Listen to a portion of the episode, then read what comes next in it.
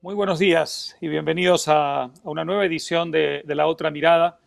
El día de hoy tenemos el, eh, gran honor de contar con el expresidente argentino Mauricio Macri, eh, a quien todos ustedes conocen muy bien. Eh, en lo personal es un honor también porque tengo una antigua relación con él, lo conozco desde sus tiempos como jefe del gobierno de la ciudad de Buenos Aires, cargo que ejerció entre 2007 y 2015 Em, y luego tuve ocasión también de verlo algunas veces en el ejercicio de la presidencia entre 2015 y, 2019, así que, así que tenemos, en fin, un antiguo diálogo que no se ha interrumpido nunca y que seguramente continuará en el, en el, en el futuro. Eh, voy a cederle enseguida la palabra al presidente Macri para que haga una breve introducción em, y después de eso eh, entablaremos un, un diálogo que estará centrado sobre todo en la coyuntura y el contexto internacional. Ya saben ustedes que los, eh, los expresidentes, cuando, en fin, están en la primera etapa de su expresidencia, eh, tienden a dejarle un espacio a otros protagonistas y a limitar un poco su participación en el debate, en el debate interno y el presidente Macri no es una, excepción. Hasta ahora ha limitado muchísimo su participación en el debate argentino, de manera que seguramente tendremos en el futuro ocasión de tener una conversación ya mucho más centrada en la Argentina, eh, pero la de hoy estará centrada en la coyuntura internacional, lo que no significa que no abordaremos de tanto en tanto seguramente los temas argentinos. Así que bienvenido, presidente Macri. Eh, es un gusto tenerlo con nosotros. Gracias Álvaro, gracias por esta oportunidad de reflexionar juntos. La verdad que estamos viviendo épocas eh, muy, muy distintas a lo que hemos vivido en el pasado. Yo querría como comentario inicial decir qué mundo teníamos antes del COVID. Ya teníamos un mundo inestable políticamente, especialmente en nuestras democracias, cargados de una enorme frustración social, insatisfacción, insatisfacción creciente, un reclamo por otro tipo de relación entre el poder y la ciudadanía. Y yo creo que eso tiene mucho que ver con lo que yo llamo la revolución de las expectativas.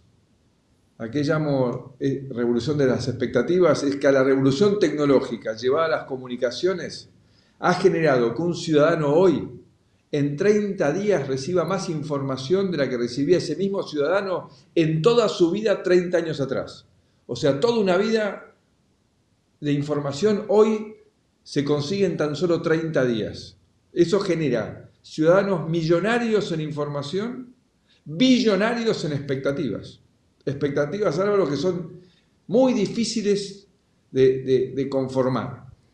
y en ese escenario, nuestra región recibe eh, la llegada del COVID con problemas estructurales que ah, devienen de años, de décadas de bajo crecimiento, con sistemas sanitarios frágiles, con economías, como bien vos sabés, con mucha informalidad, con situaciones fiscales de no tanta solidez. Y eso impide que haya paquetes fiscales de ayuda para recorrer este proceso del COVID semejantes a, los países más desarrollados. Pero esta es la primera pandemia que convive con esta revolución tecnológica llevada a las comunicaciones. Es la primera pandemia que convive con el WhatsApp, con el Twitter, con el Instagram, con lo cual nos lleva a que hoy nunca estuvimos tan informados y tal vez nunca estuvimos tan confundidos, porque esta cantidad de información, con estas redes que son un escenario muy permeable para las posiciones extremas, ¿no? para la radicalización de, los debates, ha llevado al mundo hacia un lugar donde creo yo que también coincidimos que no nos gustó y no nos gustará nunca, que es el miedo, al miedo y al pánico. Y el miedo y el pánico te llevan a tomar urgencias, decisiones apresuradas, extremas, que generalmente terminan demostrándose como decisiones estúpidas y, muy destructivas. Y esto es lo que estamos viendo en el mundo.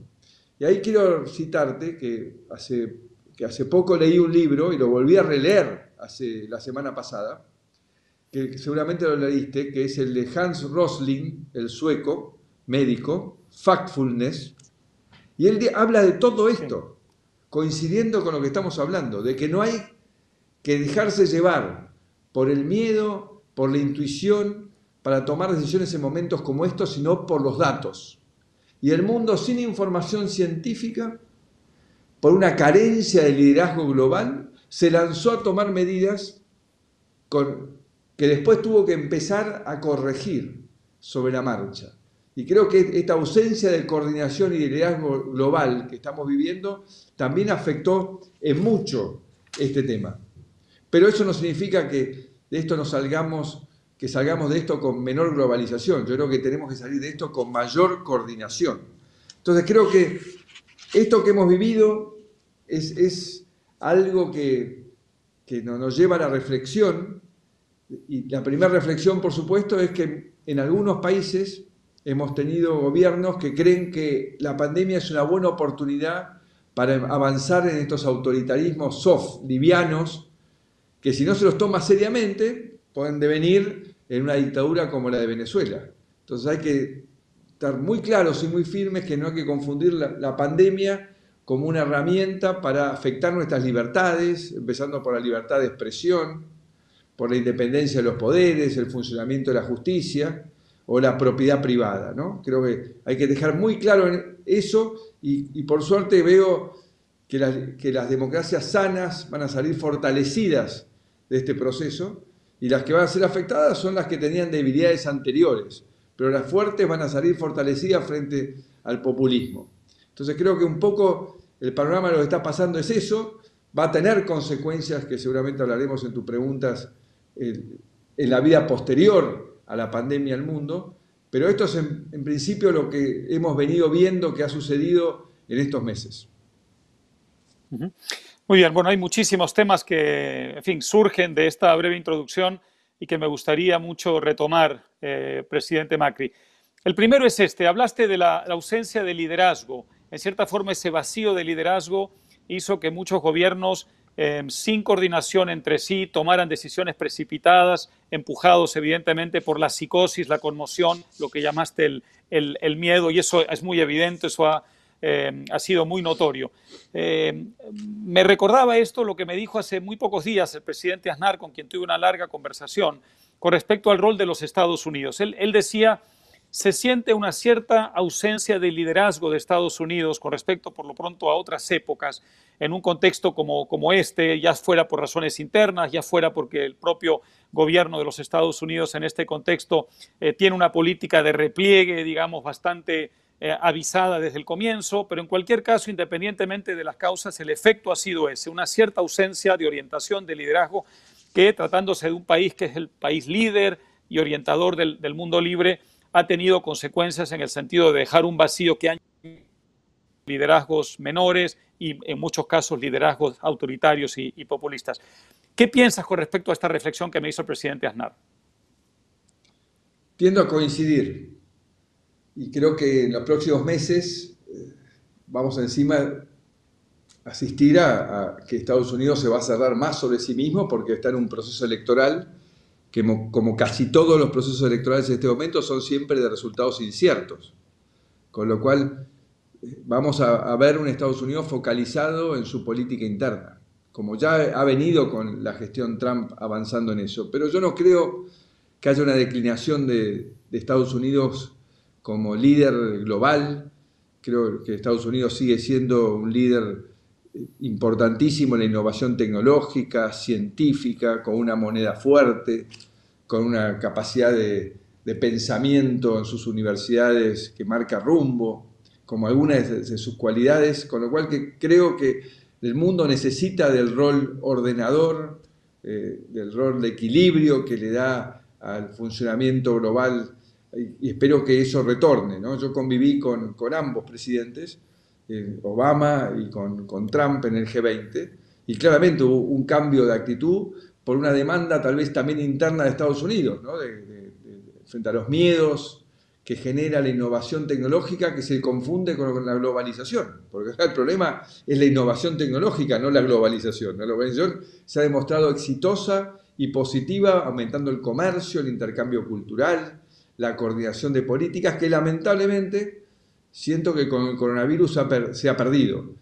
en vez de haber fortalecido eso, creo que hubo una pérdida de esa coordinación. Pero creo que Estados Unidos tiene un rol y el mundo lo necesita.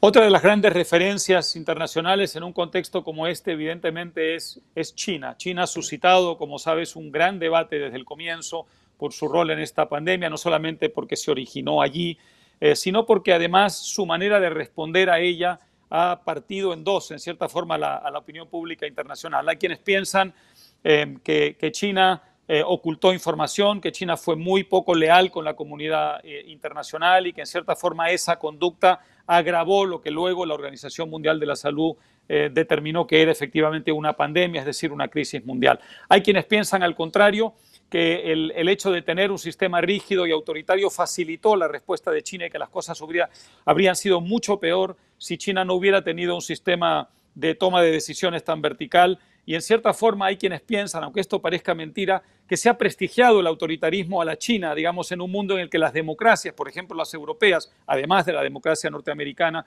se han visto mucho más vulnerables eh, y con mucha mayor dificultad para responder a una crisis como esta. ¿Qué responde Mauricio Macri? Recordemos siempre a Churchill, que decía que la democracia es el peor de los sistemas, pero el único posible.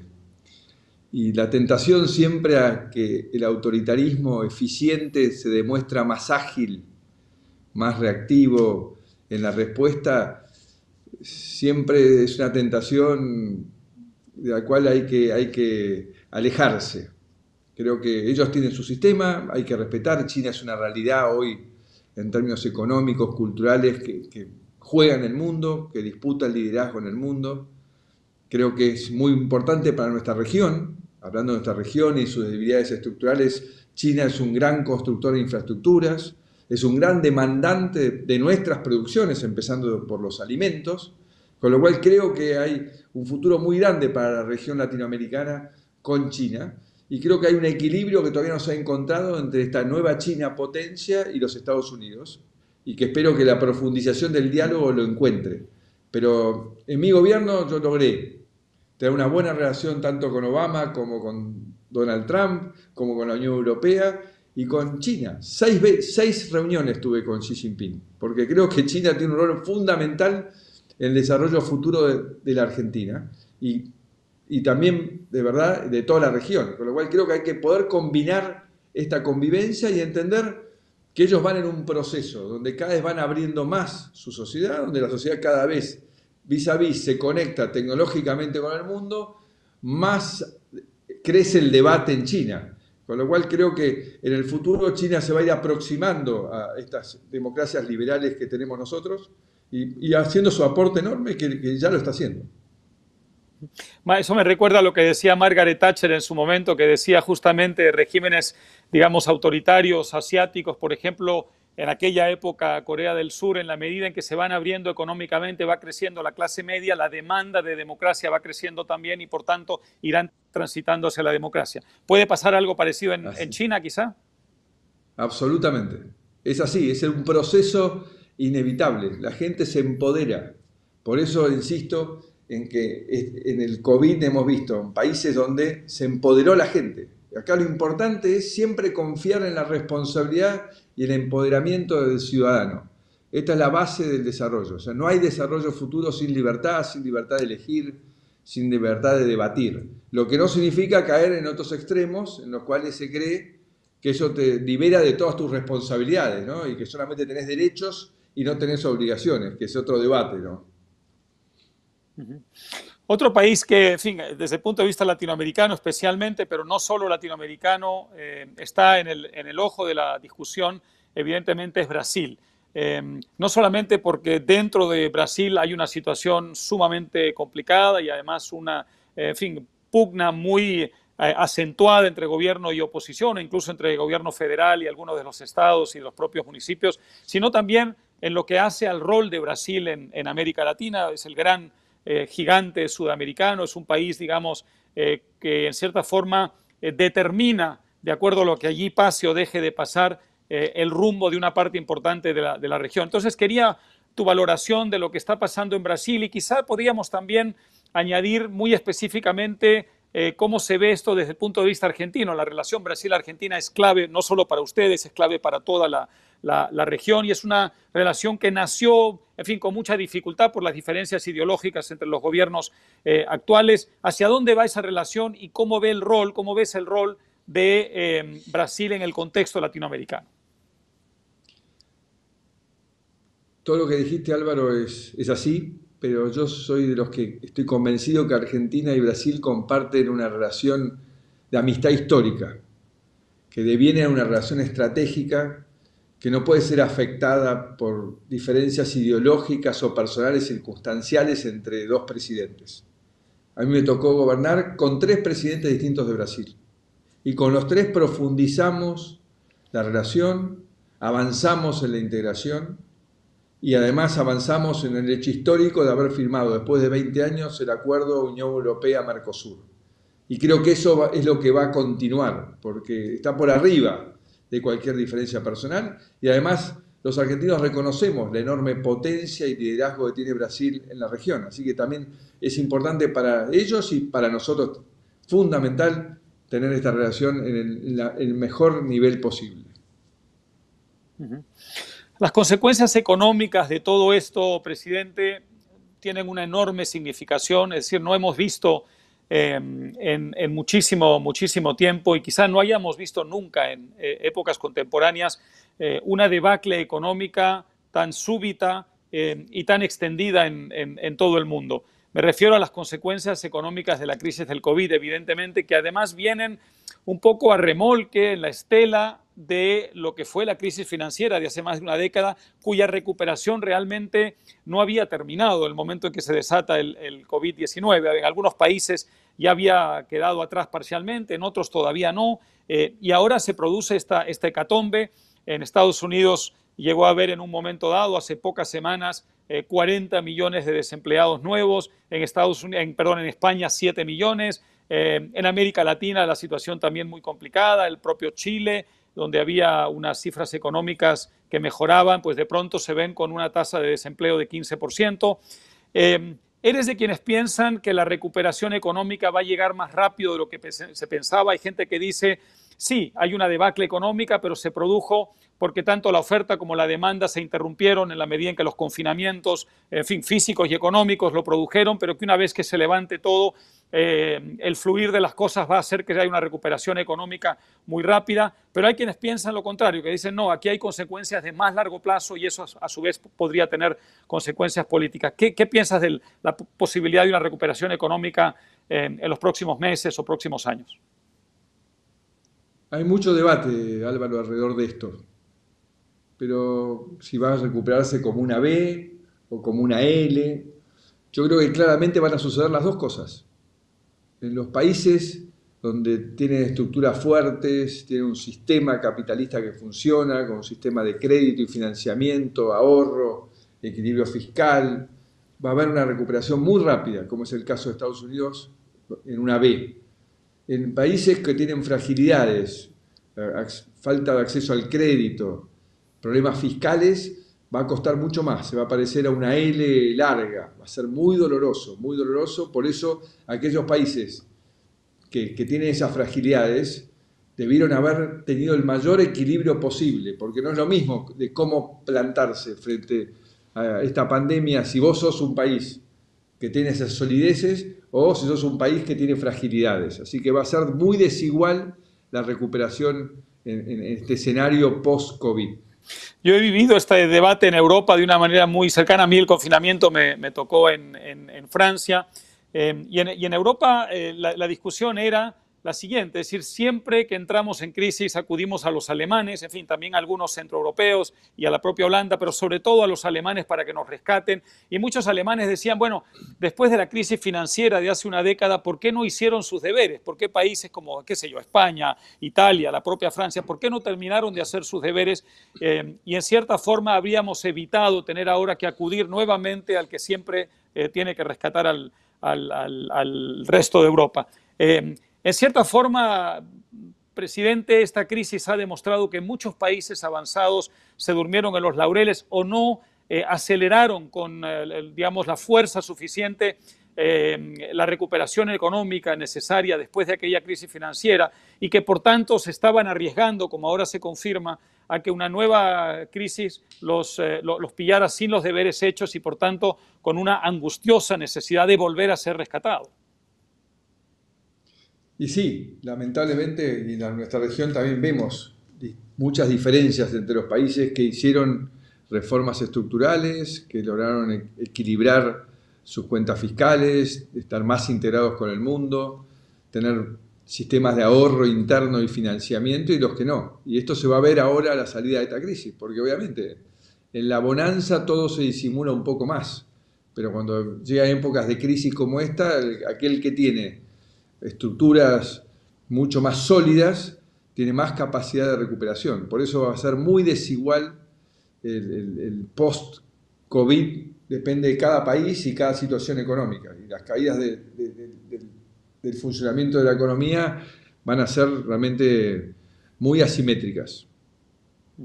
El presidente Duque de Colombia decía hace algunos días una cosa, una cosa interesante. Decía, yo me niego a escoger, a elegir entre la salud y la economía, que es el gran debate que se ha planteado. Muchos gobiernos tomaron eh, quizá muy precipitadamente decisiones, eh, digamos, muy eh, orientadas a resolver el problema de la salud sin pensar en las consecuencias económicas.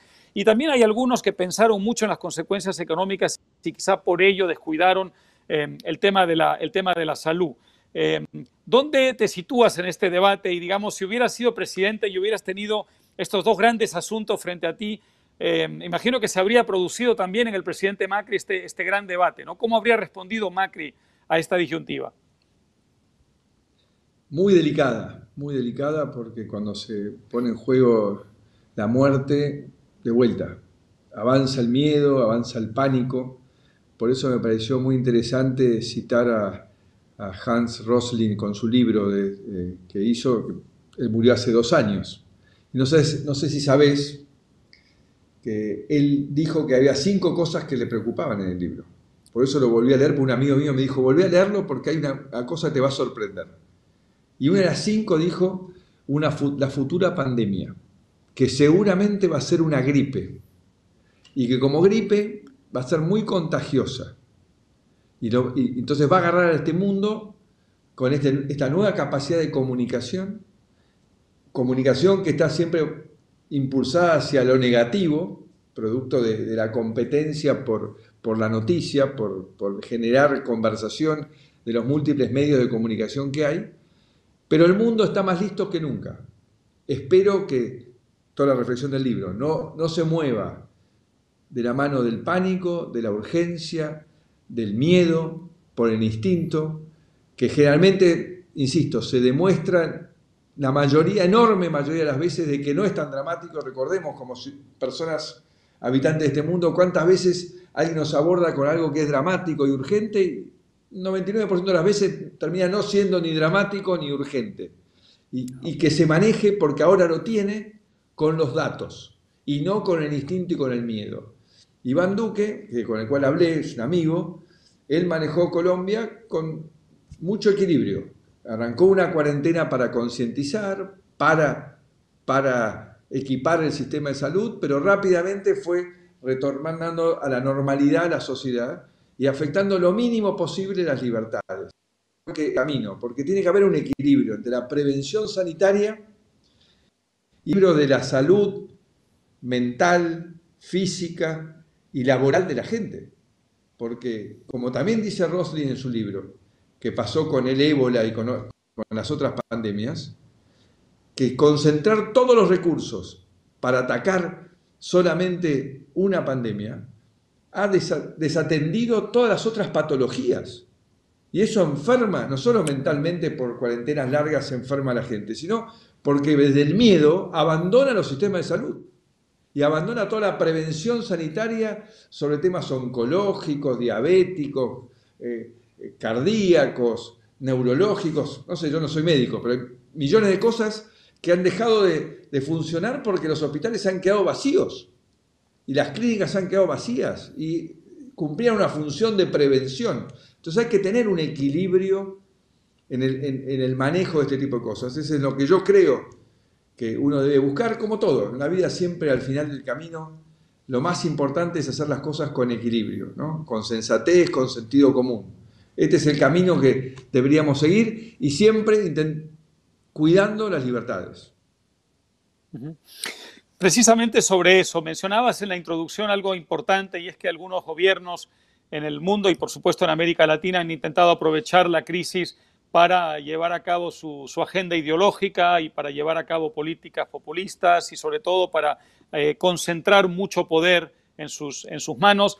En cierta forma la tendencia ya venía, ya venía de antes. Eh, todos recordamos las eh, manifestaciones eh, violentas en Chile contra el modelo chileno, el modelo más exitoso de la región. Los que estábamos fuera mirábamos eso verdaderamente asombrados y muchos países vecinos pensaban ya quisiéramos tener los problemas de Chile contra los cuales están protestando ustedes. en fin, vimos en, México lo que pasó en las, en las elecciones, vimos lo que pasó en Argentina, pero al mismo tiempo también es verdad que muchos de los experimentos populistas que imperaban en América Latina están de salida. Hay muchos gobiernos que salieron, salió el gobierno de Evo Morales, hubo un cambio importantísimo en, Ecuador, por supuesto, en fin, la situación de Venezuela ya es, bueno, dantesca.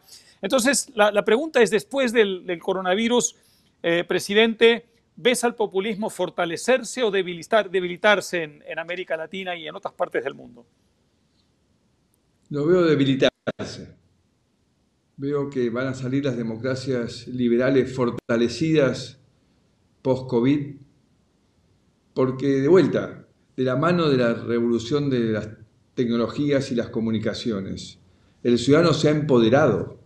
Acá lamentablemente hemos visto un gobierno que ha intentado en la pandemia avanzar sobre libertades, libertad de expresión, funcionamiento de la justicia, independencia de los poderes, la propiedad privada. Pero lo que ha generado es una reacción monolítica, activa, eh, fuerte de la sociedad, que se ha movilizado a expresarse en contra de estos abusos o avances. Y lo mismo, por suerte, por parte de la oposición, que se ha manifestado más unida. Aquello que fundamos con la doctora Carrió y el doctor Sanz hace cinco años, hoy está más consolidado que nunca en el compromiso de la defensa de estas libertades, de la inserción de la Argentina en el mundo, todos los ciudadanos quieren ser parte del mundo, todos quieren estar conectados, recibir flujo de, información, de, investigación, intercambiar, viajar. Yo creo que pasado el COVID el turismo se va a retomar, la gente no va a, seguir teniendo miedo de volver a, viajar y a conectarse y a conocer. Este es, este es el mundo que estamos viviendo y que vamos a seguir viviendo.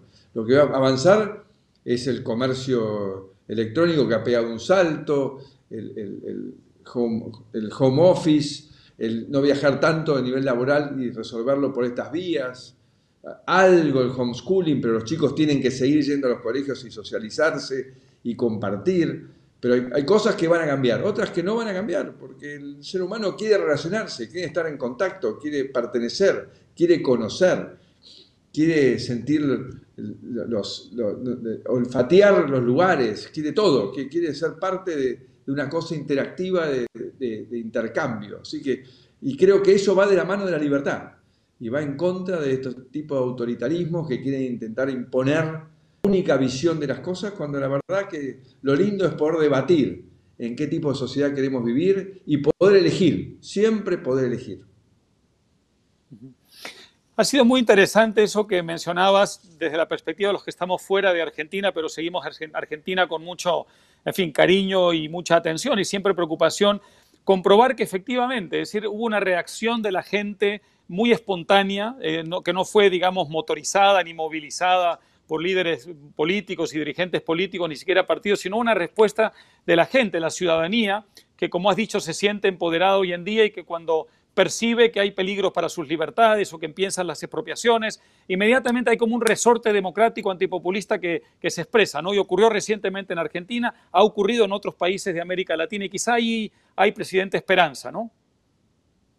Soy muy optimista, muy optimista en términos de futuro, más allá de que en el corto plazo vamos a vivir situaciones eh, muy difíciles, muy difíciles pero en el mediano y largo plazo soy muy optimista de la Argentina y de la región por este empoderamiento, por esta valentía que hoy tienen los ciudadanos de expresarse sin miedo y, defender sus oportunidades y creer en la cultura del trabajo, en la superación personal, en ser parte de la innovación tecnológica y no creer que uno está excluido per se, yo creo que es al revés.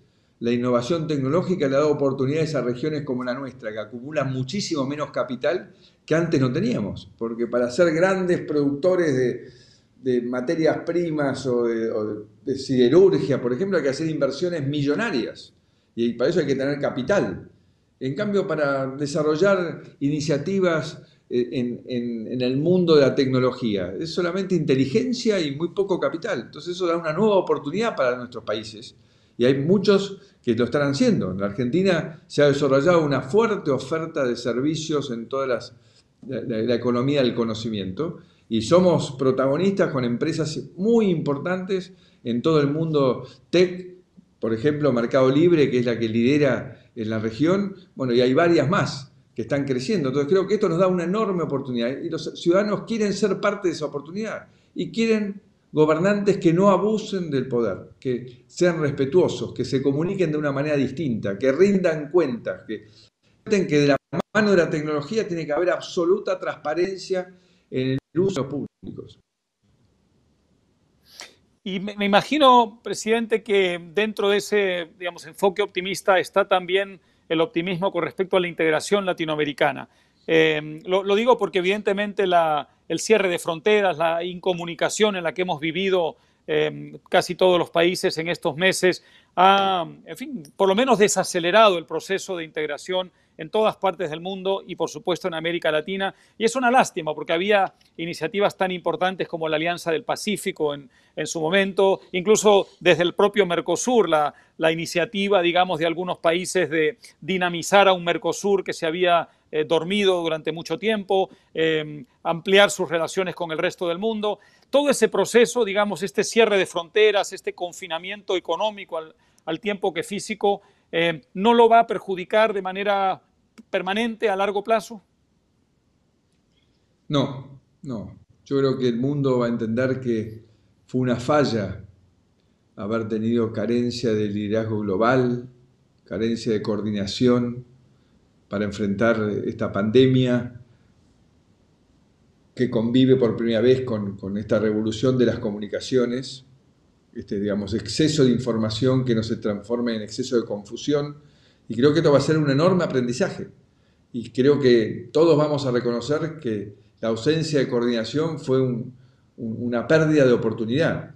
Si hubiésemos coordinado esto dentro del Mercosur, con la Alianza del Pacífico, en el G20, en el G7, estoy seguro que todos hubiésemos tenido un comportamiento global mucho más coherente y no tantas asimetrías y reacciones sobre reacciones, vueltas atrás, mensajes confusos. Hasta la OMS decía una cosa una semana, otra cosa la, semana siguiente. Entonces creo que eso hizo algo que es gravísimo, que es perder credibilidad.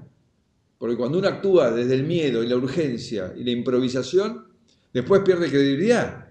Y, empieza como el cuento del lobo, ¿no? Y necesito un poco más, y ahora necesito tal cosa. Y ya empieza el ciudadano a descreer de todo lo que le están diciendo. Y además hoy, de vuelta, el ciudadano accede a toda la información, puede googlear toda la información. Empieza a ver que hay contradicciones y eso ha sido muy malo, esto ha sido muy malo y va a ser un enorme aprendizaje para crisis futuras, para que las encaremos de otra manera distinta. Sí, justamente hace algunos días el secretario general de la, OEA, Luis Almagro, me comentaba eso, decía eh, lo lógico, lo razonable hubiera sido tener, digamos, a la Organización Mundial de la Salud, a la OMS, como, como el gran referente en esta situación, pero eh, dado lo que estaba pasando, las tremendas contradicciones que habían en la información que recibíamos, felizmente teníamos la Organización eh, Panamericana de la, de la, Salud, es decir, el organismo hemisférico, en el que podíamos recostarnos más para obtener información que necesitábamos y orientación que necesitábamos en ese, en ese momento. Esto, desde luego, es bueno pero también es malo. También significa, presidente, que en esta situación incluso los organismos internacionales que tenían la responsabilidad de guiarnos un poco em, cometieron errores muy importantes y no nos dieron la orientación que debían habernos dado, por lo menos en un primer momento. Así es, y esto va a lo que hablamos hace un instante. actuar desde la urgencia, desde el pánico, desde la intuición, sin datos, sin datos científicos, te hace después perder la credibilidad. Y ahí duda todo el mundo de qué es lo que está pasando y encima en esta globalización no se tiene en cuenta que hay unos que están en el invierno y otros están en el verano. Y por más que la gripe no esté directamente relacionada al frío, pero la realidad es que todos los años tenemos más casos de gripe, de neumonía en invierno que en verano. Entonces esa simetría y una confusión de información generó que se sigan tomando decisiones apresuradas, sin información eh, científica que las avale, y generando el cuento del lobo, ¿no? que después hace que los gobiernos pierdan autoridad a la hora de demandar a la gente colaboración. Entonces creo que esto va a ser un enorme aprendizaje, un enorme aprendizaje, e insisto con este libro, porque es como si él hubiese visto el futuro. Él habló de que en Nacalá, una pequeña población de Mozambique donde él fue a trabajar hace unos años, cuando él llega se moría gente todos los días y no sabían cuál era la peste por la cual se morían. Entonces el intendente de Nacalá le dijo al, doctor, le dijo, bueno, voy a cerrar el pueblo, ¿qué le parece bien? Y dijo, haga lo que tenga que hacer. Y el señor cerró el pueblo y cerró el transporte público. ¿Y qué pasó? La gente que vivía del día a día de su producción necesitaba llevar los productos a un mercado que estaba en el pueblo al lado. Entonces las mujeres le contrataron a los pescadores el ya que no andaba el bus, por barco. Entonces subieron los chicos, las madres con sus hijos, para llevar su mercadería a venderlo al, mercado. Y los, pescadores cargaron de más los botes y se murieron, no dice cuántos, pero decenas de mujeres y chicos ahogados. Y él decía que hasta el día de la fecha, él cada noche se iba a dormir pensando en que él mató a esas mujeres y esos chicos por haber tomado una decisión basada en el miedo, sin razonar qué venía después, qué, qué afectaba en el equilibrio del funcionamiento de la vida de la gente. Por eso en este caso, lamentablemente, él lo pronosticó, lo alertó, le pidió al mundo que no actúe desde ese lugar y lamentablemente en muchas partes del mundo se actuó así. Y las consecuencias van a, a ser duras, muy duras, porque la verdad que haber, por ejemplo, desmantelado el sistema de salud en muchos lugares del mundo y que no funcione durante varios meses, hemos incubado problemas que vamos a, ver en los próximos dos años. ¿no? Aumento enorme en, víctimas por problemas, muertos por temas cardiológicos, que no hubiesen sucedido si hubiesen continuado sus tratamientos. Entonces creo que esto va a ser una experiencia muy dolorosa, muy costosa, pero de la cual vamos a salir fortalecidos y, y aprendiendo a cómo lidiar en el futuro con otros casos como este. Vamos a entrar ya a la etapa final de la, conversación con, dos o tres preguntas eh, últimas, presidente. Eh, no quiero olvidarme de nuestras dictaduras. Hay que recordar que en América Latina quedan unas pocas, no son muchas, pero algunas quedan y hay gente que está sufriendo terriblemente bajo esos regímenes. Una de ellas es Venezuela. Durante tu gobierno fuiste muy explícito con respecto a la defensa de la, democracia en, Venezuela, y la urgencia de recuperar la democracia en en ese gran país. Eso no ha ocurrido, eh, esa dictadura continúa en pie a pesar de todos los esfuerzos de la comunidad internacional y, por supuesto, eh, los esfuerzos internos de la gente, de la, eh, digamos, movilización interna y la resistencia interna contra esa dictadura. ¿Qué hace falta para que Maduro se vaya del poder? ¿Por qué es tan difícil para el mundo y para los propios venezolanos deshacerse de esa tiranía, Mauricio? Hay veces en la vida que a vos no te gusta tener razón, ¿no? Te pasa pocas veces, pero yo dije hace muchos años, cuando todavía estaba Chávez, que esto era una dictadura y que no iba a ser fácil de resolver. Y el tiempo lamentablemente me ha dado la razón. Así que mi solidaridad con los queridos venezolanos que muchos han venido a la Argentina. Y esto primero refuerza la importancia de tener una sociedad activa, valiente, unida, que reaccione ante los primeros intentos de reducir nuestras libertades. Porque esto no pasa, Venezuela no llegó a donde llegó de un día para el otro. Fue porque fue cediendo, pensando de que no era importante esto o aquello, y que se podía convivir con esta libertad menos. No, no, no se puede convivir con ningún intento de afectar nuestras libertades. Entonces esa es la primera reflexión. La segunda es que tenemos que seguir manteniendo la presión, la presión hasta que de dentro de Venezuela surja una fuerza, de dentro del ejército venezolano, que es el sostén de esta dictadura, surja una decisión de terminar con este proceso de destrucción, de generación de pobreza, de persecución que vive Venezuela, y para eso tenemos que estar unidos y manteniendo la presión muy alta, cosa que lamentablemente en este momento mi país, Argentina, no está haciendo porque permanentemente se retira de, las posiciones de aumentar el nivel de, sanciones a Venezuela y, de, reclamos a Venezuela. Eso me duele mucho, pero bueno, esta es la realidad con la cual estamos conviviendo hoy a partir del nuevo gobierno. Sin duda. Y me imagino que te duele mucho también, presidente, la, diáspora venezolana. el otro día un funcionario eh, alto de ACNUR compartía con nosotros la información de que ya suman prácticamente 5 millones los venezolanos que han tenido que salir de su país y por supuesto muchos están en Colombia, en Argentina, en Perú, en Chile, en Ecuador. Em, un drama humano terrible eh, por un lado y por el otro también preocupante Em, que, en fin, felizmente no son mayoritarias, pero algunas reacciones xenófobas en algunos de nuestros países de gente que quisiera expulsar a los venezolanos o que los sienten como, como, intrusos y como, y como invasores. Me imagino que todo esto te suscita alguna, alguna reflexión. Sí, la verdad que eh, estamos en un mundo donde hay una primera reacción demasiado sensiva, ¿no? de vuelta desde el miedo y que trata de repeler estas corrientes de, inmigración que recibimos producto de, este avasallamiento de las libertades y, la puesta en peligro de la vida de la gente. Por los argentinos hemos recibido de, brazos abiertos a los venezolanos, pero sé también que en otros lugares por ahí tal, tal vez no es así. Por eso también es imposible sostener esta situación en el largo plazo, porque no puede millones y millones de venezolanos seguir emigrando porque eso en algún lugar va, a tener una reacción. Lo que hay que resolver es que en Venezuela se recupere la libertad. Por eso no tenemos que olvidarnos, tenemos que seguir estando unidos en, la defensa y, en el reclamo por la democracia en, todo el continente. Y creo que ese es el camino, no nos queda otro, pero hay que, no, hay, no, hay que, no hay que abandonar. No hay, que creer que esto no lo podemos corregir, tenemos que seguir batallando juntos hasta que se produzca el quiebre por el cual Maduro no pueda seguir ejerciendo el poder de la forma dictatorial que lo está haciendo.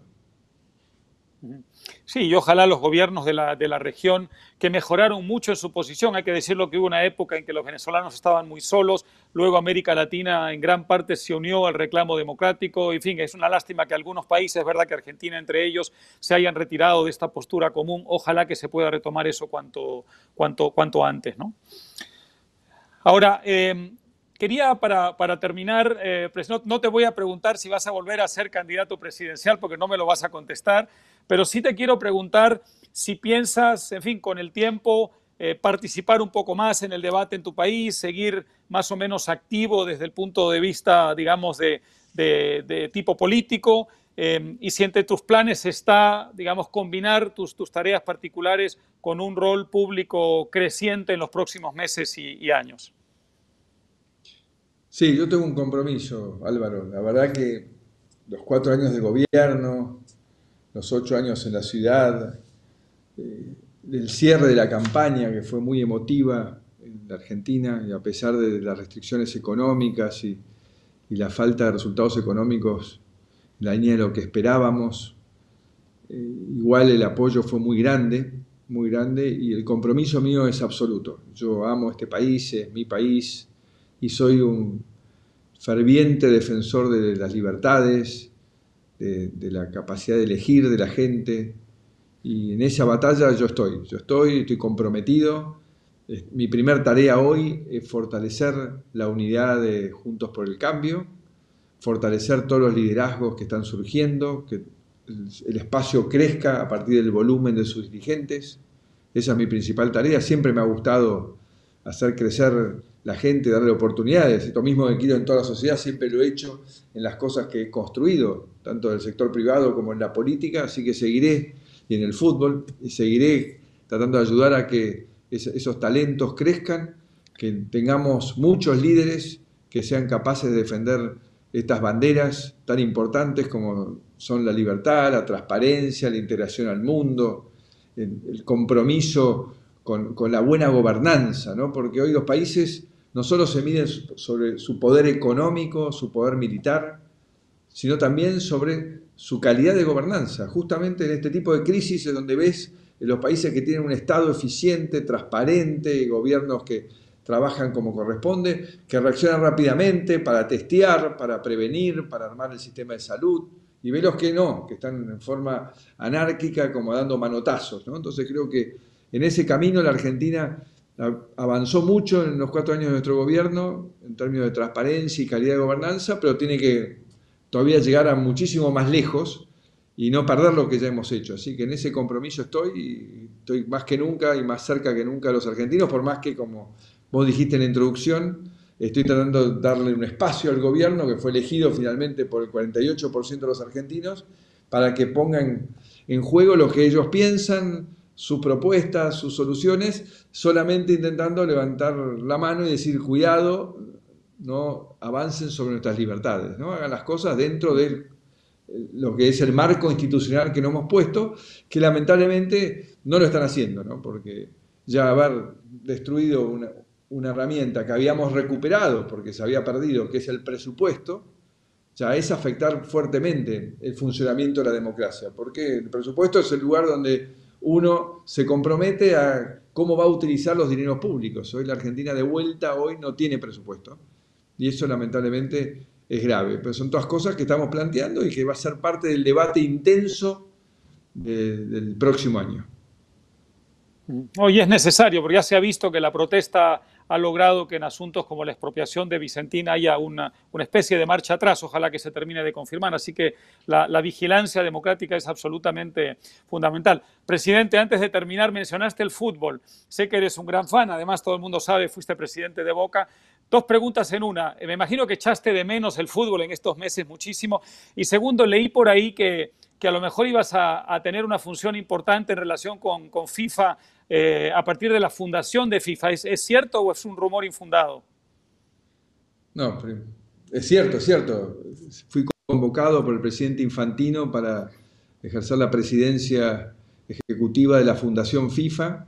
Él tiene la vocación de que ligar al fútbol con la educación, y son dos pasiones que para mí se me combinan, porque siempre he sido un, no solo un fanático de fútbol, sino también un fanático de mejorar la calidad de la educación, el acceso a las nuevas tecnologías por parte de los alumnos y los docentes, porque si no logramos, como, como diría los sabios ahora tienen que correr, antes eran los de barba blanca y que sabían todo porque eran grandes, y ahora vemos abuelos corriendo detrás de los nietos para que le expliquen cómo no queda excluido del mundo por no saber cómo manejar las tecnologías.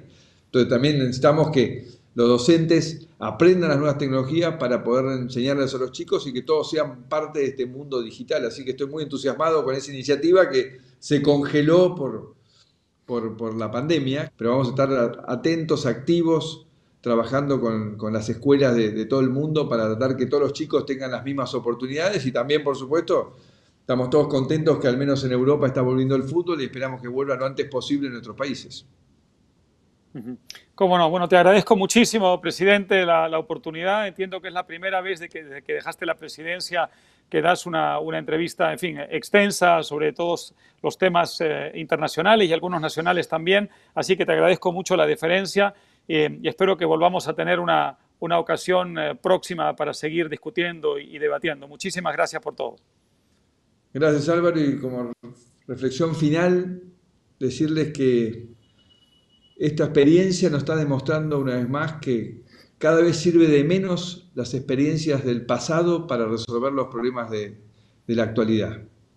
Nos pasa con la lucha contra el cambio climático, nos, pasa con cómo entender cómo va a haber, cómo, cómo va a funcionar todos los cambios en la edición genética en la cual vamos a ir, cómo impacta en nuestras vidas la inteligencia artificial, son todas respuestas que no las encontramos en el pasado. O sea, sin renegar de que es importante conocer nuestro pasado y tratar de no repetir los, los mismos errores en el futuro, pero hay que entender que hoy el futuro nos desafía a que nuestras decisiones estén tomadas sobre conocimientos del pasado, pero también tratando de adivinar o conocer lo que va a pasar en el futuro, si no nos vamos a equivocar. Así que espero que todos entendamos que ese es el desafío que tenemos por delante, pararnos frente a cosas que están sucediendo, que no, que no tienen reflejo en nuestro pasado, pero que son parte de nuestra realidad y que son un enorme, enorme desafío.